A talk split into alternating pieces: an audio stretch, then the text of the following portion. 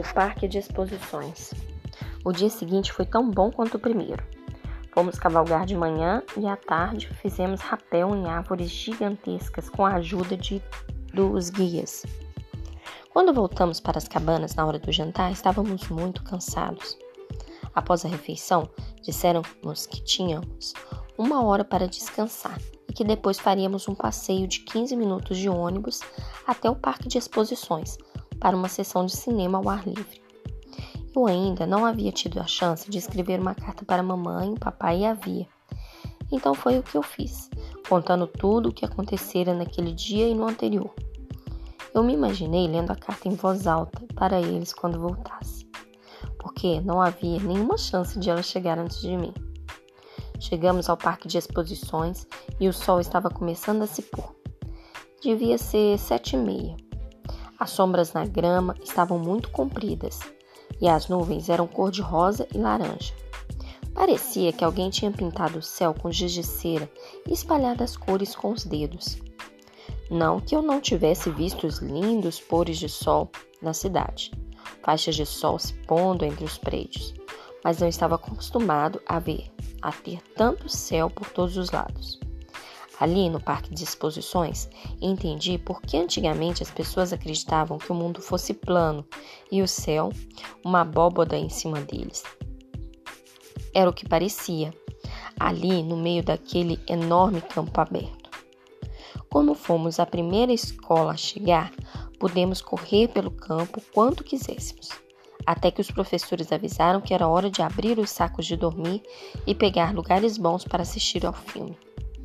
Estendemos os sacos na grama, feito toalhas de piquenique, em frente à tela de cinema gigante no meio do campo. Depois fomos aos trailers que vendiam comida, estacionados perto dali, para nos abastecer de biscoitos, refrigerantes e coisas assim. Também havia barraquinhas com uma, como uma feirinha, vendendo amendoins, torrados e algodão doce. Um pouco mais ao longe havia uma fileira de barracas de brincadeiras, do tipo em que você ganha, pode ganhar bichos de pelúcia se acertar a bola na cesta. O Jack e eu tentamos e não conseguimos ganhar alguma coisa, mas o Amos ganhou um hipopótamo amarelo que deu para Ximeno.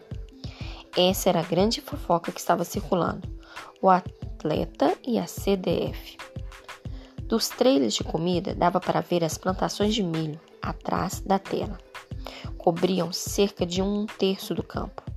O restante era completamente cercado pela mata. À medida que o sol se punha, as árvores altas nos limites da floresta ficavam azul escuras.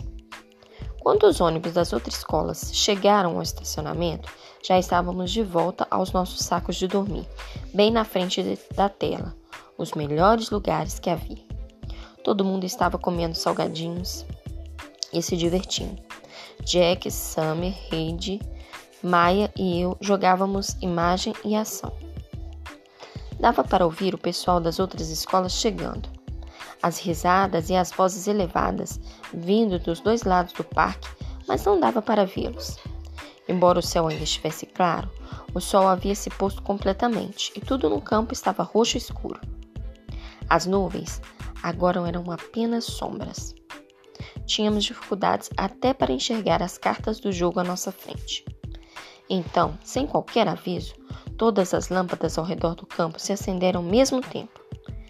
Eram como aqueles holofotes grandes dos estádios.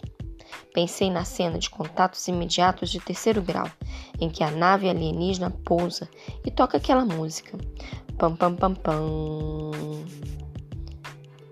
Todos começaram a aplaudir e a comemorar, como se algo, algo muito legal tivesse acontecido.